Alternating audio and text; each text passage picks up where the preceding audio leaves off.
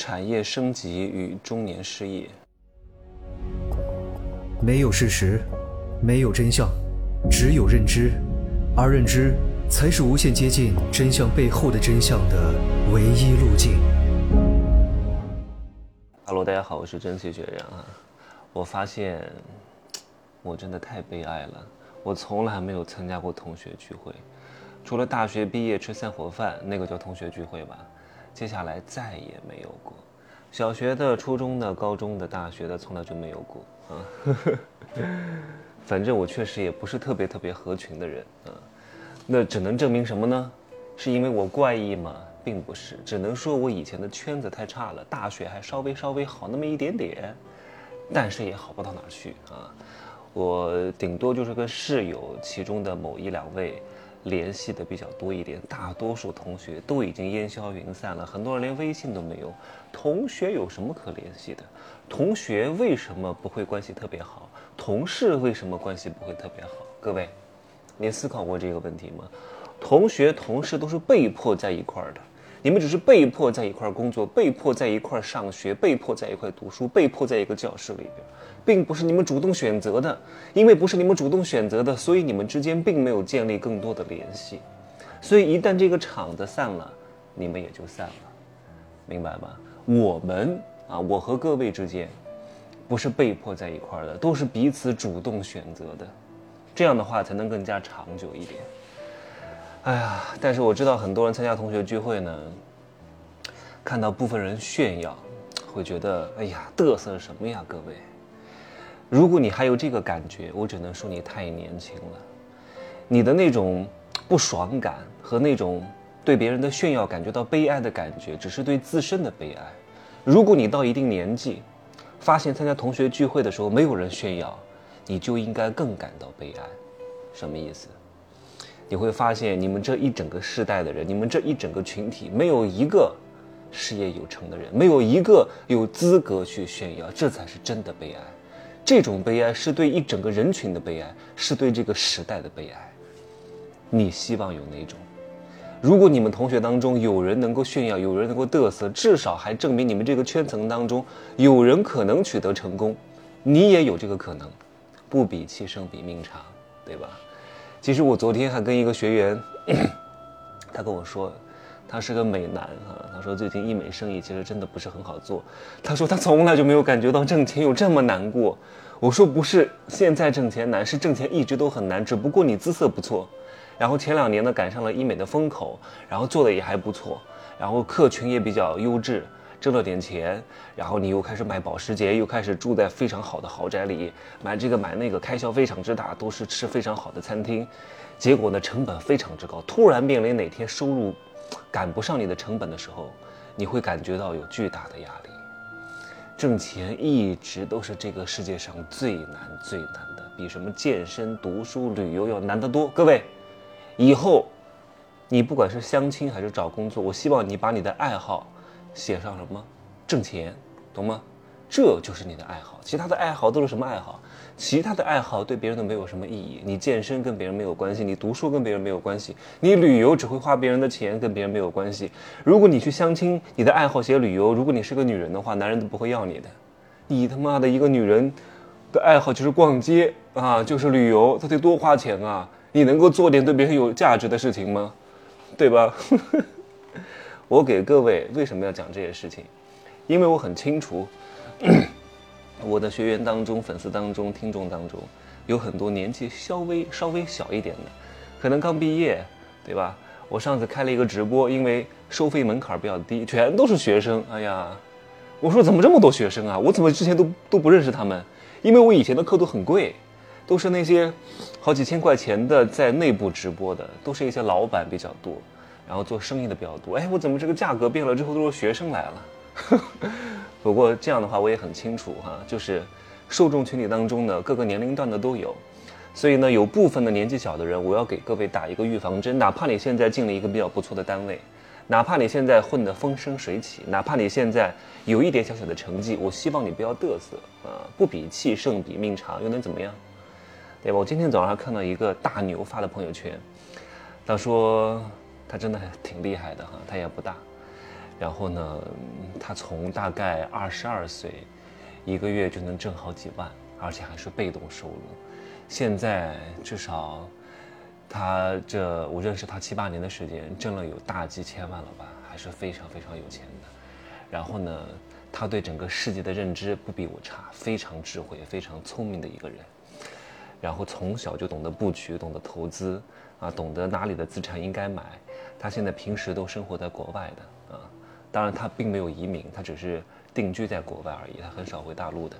好，说什么呢？就是哪怕你现在的单位很好，挣的还不错，我希望你要知道，你到三十五岁以后大概率会面临的状况，所以你不要太嘚瑟。我给各位讲一个事情，这个事情就是有很多各位认为非常优秀的人。以前的小镇做题家考上了九八五名校的这些本硕高材生啊，进了大厂的，进了什么央企、国企、事业单位的，他们大概率三十五岁之后面临的状况是什么？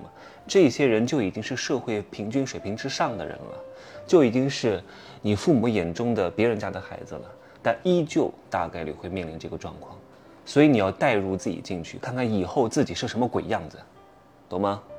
这些人现在普遍也都是。呃，三十多岁、四十岁左右啊，你看看他们的状况，以史为鉴，前车之鉴，对吧？提前预防，别妈的就跟没听到一样啊！不交钱就当故事听一听，觉得不会发生在自己身上。你是谁呀？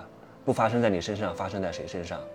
谁都是蠢货，对吧？大部分人都是愚蠢的，为什么你就不是呢？你也有可能是因为你就是大部分，对吧？第一个，嗯，这个人八九年的。那西安电子科技大学本硕，京东上班。二零二二年六月毕业，拿到了 N 加三赔偿，然后买了一个北京亦庄的共有产权房一套，房贷一百八十万，一个月还款一万二。第二个八二年的河北建筑工程学院的本科啊，河北工业大学的硕士，工程项目经理，北京建工的总包，现在是待岗。二零二二年八月因为项目暂停，公司通知待岗，每个月两千三百二十块钱的最低工资啊。第三个八六年的。天津大学本硕，北方华创上班，二零二二年五月毕业。第四个八四年的北京科大本硕材料专业，中冶下属工程公司，中冶集团哈，中国的中，冶呢是冶炼的冶，两点水加一个台湾的台啊，公司亏损重组，二零二二年九月份毕业。第五个呢七五年啊，是杭州的一个大专生，但是人家是富士康来大陆建厂的最早的一批管理人员啊，也是富士康。去墨西哥建厂培训的第一批人，深圳富士康最早的管理者，因为富士康业务调整，整个事业部被裁撤，工作将近二十年的老人一并被裁掉。二零二二年十二月份毕业，各位，你想想看，嘚瑟什么？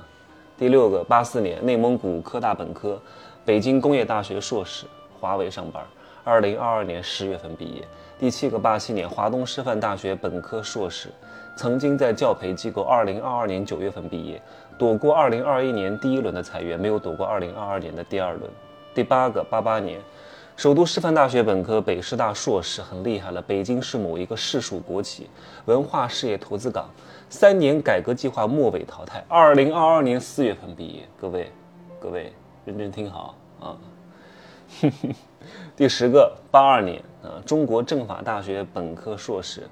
某一个公家单位，然后呢，在单位里面有人因为入党，他投了反对票，然后对领导班子的测评打低分，然后打幺二三四五举报本单位防疫工作不到位。这个人，哎呀，这个人是有点可能脑子不是特别清醒吧？啊，然后现在被撤职了，每个月最低生活费三千。啊，第十一个，九零年北京工商大学本科，外经贸硕士。北京某国企部门调整，没有工作岗位。二零二二年八月毕业。第十二个，八五年北京交大本科硕士，某央企的下属设计院，业务调整。二零二二年十一月毕业。最后一个，八六年哈尔滨工业大学本硕，机械制造类的央企。然后呢，因为专利问题跟单位有冲突，然后打官司赢得了专利权，但是二零二二年一月份被单位解除合同，目前在创业。这个人疯了吗？这个工作很好，他就为了一点点所谓的骨气，呃，必须要把这个专利搞到自己的身上来，然后丢了工作，损失了未来几十年长久稳定的工资。哎呀，我只能挺佩服他的。嗯，如果呢，我的建议就是，如果你自己没有单干的本事，你还是好好的上个班儿啊。赢得了专利又能怎么样？这个世界上拿过专利的人太多，穷困潦倒的人人依旧也太多，何必呢？赢了官司，赢了专利，丢了工作，丢了长久稳定的生计，对吧？他以为自己是谁？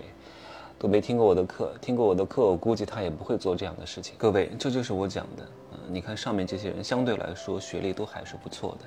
都是在社会平均水平之上的，而且正是年富力强的时候，男人在这个年龄段还是很不错的，各方面的知识、阅历、智慧、能力都到达了一个巅峰的状态，但是他们却面临失业。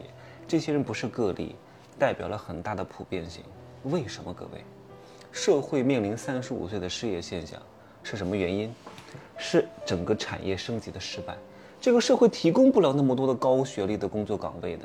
所以这帮人只能在少有的工作岗位当中内卷，他们真的以为自己学历高是天之骄子，他们还对这个社会有一种滞后性的了解。以前大学生是天之骄子，是因为那个时候急需这种高科技的人才，没有多少大学生，然后大家都觉得大学生特别牛、特别棒，然后都去上大学，这个印象很多人还没有消失。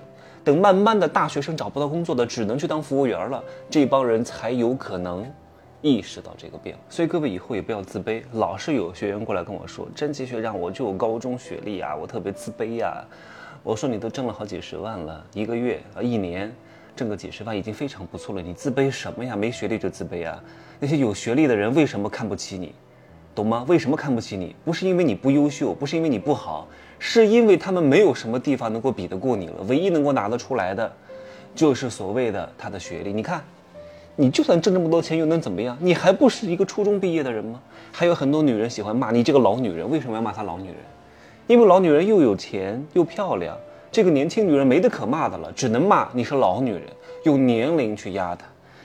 你看到很多人用词的背后，他都是有动机的啊！我最后送给各位一句话，这句话够各位受用一生的，就是凡是不会让你有重大的利益损失的，你都尽可能讲点好话。你讲点好话，表扬一下别人，不会让你损失一块肉的。但是，别人却如沐春风。真正强大的人，并不是天天贬低别人的人，来显得自己特别优秀的人啊！你不要说，你不就天天这样吗？我是一对多公共场合，那种那种媒体宣发这样做，是为了筛选一些志同道合的人，比较认可我的人。你如果真的一对一跟我沟通的话，你会非常开心和舒适的。对吧？我私下都是比较温柔的，那公公不一样嘛，对不对？公公不一样，公公不一样，对对对，你也可以这样理解哈。就是真正强大的人是，是会认可别人的，能认可别人的优秀，才会显得你更加有格局。如果你都不能够承认别人的优秀，不能够承认别人的优点，那你就不是一个格局大的人，你也不是一个真正优秀的人，因为你的眼睛里面。无法容忍别人比你更厉害，无法看到别人的优点，那你永远就不会变得更好。就这样说吧。